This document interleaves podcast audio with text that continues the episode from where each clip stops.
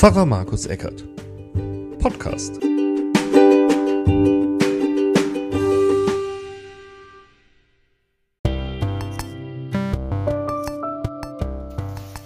Herzlich willkommen zu Pfarrer Markus Eckert. Heute wieder mit der Predigt und mit dem Predigtext aus dem zweiten Buch Mose, das 34. Kapitel.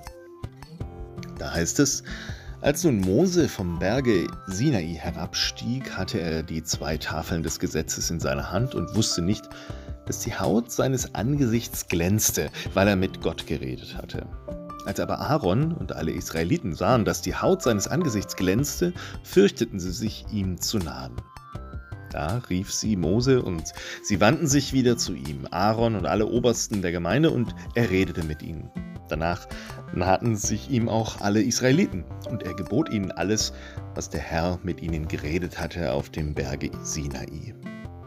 Und als er dies alles mit ihnen geredet hatte, legte er eine Decke auf sein Angesicht. Und wenn er hineinging, vor dem Herrn mit ihm zu reden, tat er die Decke ab, bis er wieder herausging. Wenn er herauskam und zu den Israeliten redete, was ihm geboten war, sahen die Israeliten, wie die Haut seines Angesichts glänzte. Dann tat er die Decke auf sein Angesicht, bis er wieder hineinging, mit ihm zu reden. Und hier ist die Predigt zu diesem Predigttext.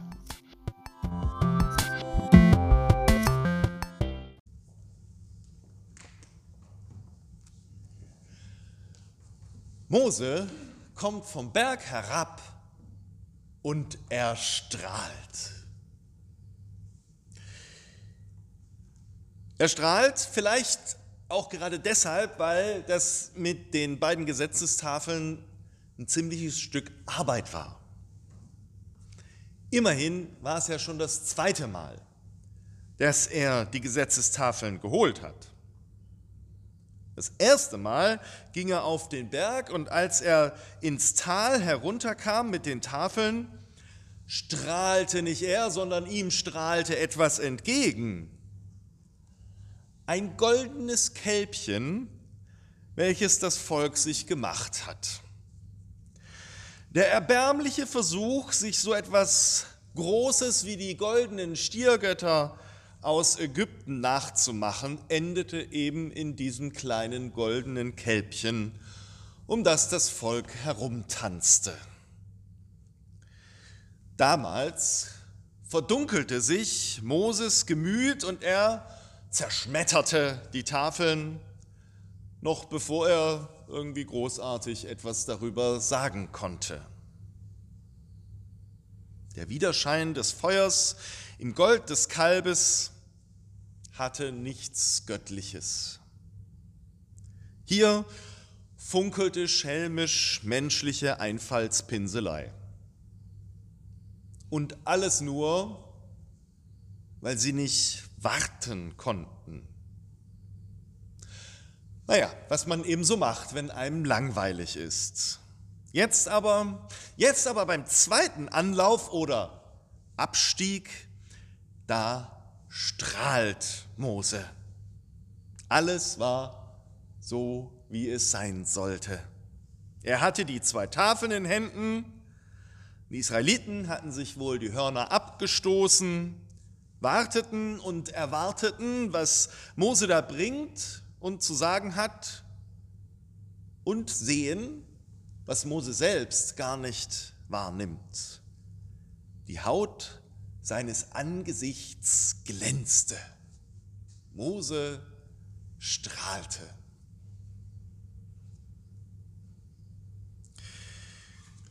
Bei einem schwäbischen Comedian habe ich mal gehört, er erzählte so eine Geschichte, bei der er dann richtig glücklich und froh war.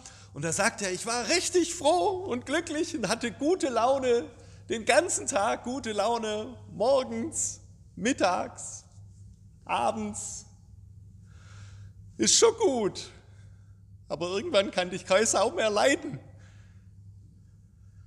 Wer strahlt, der wird scheinbar auch irgendwie verdächtig. Oder man kann irgendwie nicht mehr hinschauen, weil man weiß, das, was derjenige sagt, ist richtig. Aber so richtig wollte man es gar nicht hören. Wenn jemand was Richtiges ausstrahlt oder was Richtiges sagt, dann wird es ja irgendwie auch schwierig für Interpretationen. Und dabei sagen wir doch immer so gern was dagegen oder wägen ab oder bringen noch einen Gesichtspunkt mit ein in die Debatte. Aber so, vielleicht ahnt das Volk Israel jetzt, wie es in Zukunft laufen wird. Mose redet mit Gott, dann kommt, Gott, äh, dann kommt Mose wieder, Mose redet mit dem Volk und das Volk hört zu. Alles irgendwie so von oben nach unten. Alles so bestimmt und bestimmend. Vielleicht ist es dann doch, dass Mose ein bisschen Erbarmen hat mit seinem Volk. Und dann legt er eine Decke über sein Gesicht oder eine Maske. Man weiß nicht so richtig, was dieses Wort bedeuten soll. Gott blendet wohl auch dann, wenn man nur den Abglanz seiner Strahlen sieht.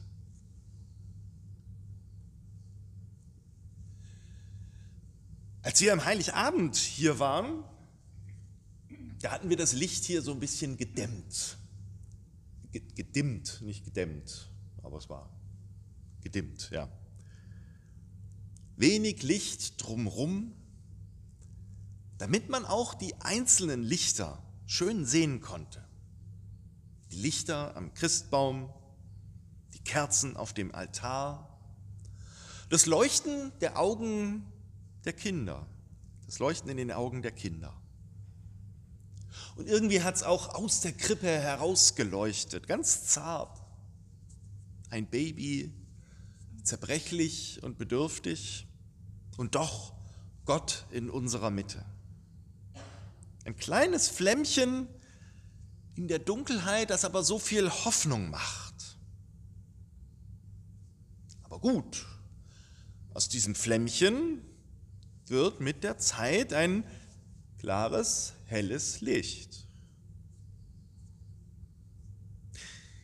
Ich habe den Eindruck, Gott will gerne auf uns aufpassen und behutsam mit uns umgehen, dass wir uns langsam an das Licht gewöhnen, das ebenso hell strahlen kann, dass es uns ja blendet. Gott ist immer so menschenfreundlich. Und vielleicht hat das Mose verstanden und legt eben diese Decke oder diese Maske über sein Gesicht.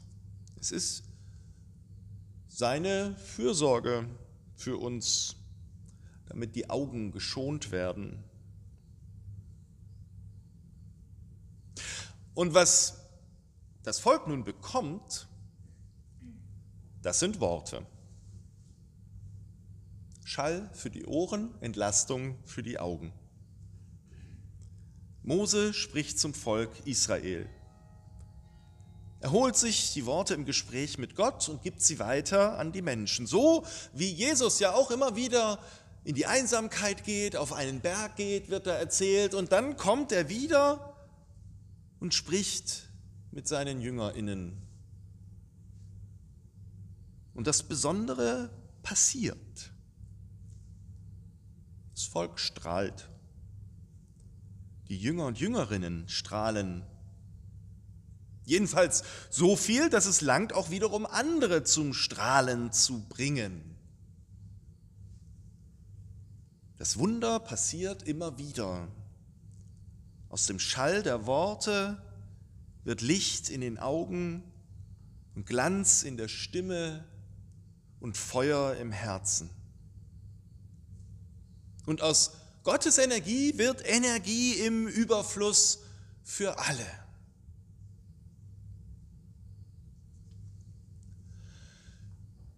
Hören Sie noch, hört ihr noch den Engel der heiligen Nacht flüstern? Fürchte dich nicht. Fürchte dich nicht, wenn die Worte wirklich in dir Energie und Licht erzeugen. Fürchte dich nicht, wenn du die Energie Gottes in dir spürst. Und fürchte dich nicht, wenn andere zu dir sagen, dass du glänzt. Fürchte dich nicht, menschenfreundlich zu sein, so wie Gott. Fürchte dich nicht, wenn du erkennst, dass du die Welt zum Leuchten bringst und dass du mit anderen Mitteln Gott selbst weitergibst in die nächste Zeit, wenn der Stern hier abgebaut wird. Fürchte dich nicht, denn es macht das Leben von uns allen leichter und gut. Die Autorin Marianne Wilson, Williamson schreibt das in ihrem Buch Rückkehr zur Liebe so. Und es wird oft übrigens Nelson Mandela in den Mund gelegt, aber der hat das nie gesagt. Sie sagt, unsere tiefste Angst ist nicht, dass wir unzulänglich sind. Unsere tiefste Angst ist, dass wir unermesslich machtvoll sind. Es ist unser Licht, das wir fürchten, nicht unsere Dunkelheit. Wir fragen uns, wer bin ich eigentlich, dass ich leuchtend, begnadet, fantastisch sein darf? Wer bist du denn, dass du es nicht sein darfst? Du bist ein Kind Gottes. Wenn du dich klein machst, dient das der Welt nicht. Es hat nichts mit Erleuchtung zu tun, wenn du schrumpfst, damit andere um dich herum sich nicht verunsichert fühlen. Wir wurden geboren, um die Herrlichkeit Gottes zu verwirklichen, die in uns ist. Sie ist nicht nur in einigen von uns, sie ist in jedem Menschen. Und wenn wir unser eigenes Licht erstrahlen lassen, geben wir unbewusst anderen Menschen die Erlaubnis, dasselbe zu tun. Wenn wir uns von unseren eigenen Angst zu leuchten befreit haben, wird unsere Gegenwart ohne unser Zutun andere befreien. Ich weiß nicht, wie es Ihnen geht, wie es euch geht. Ich sage dazu Amen.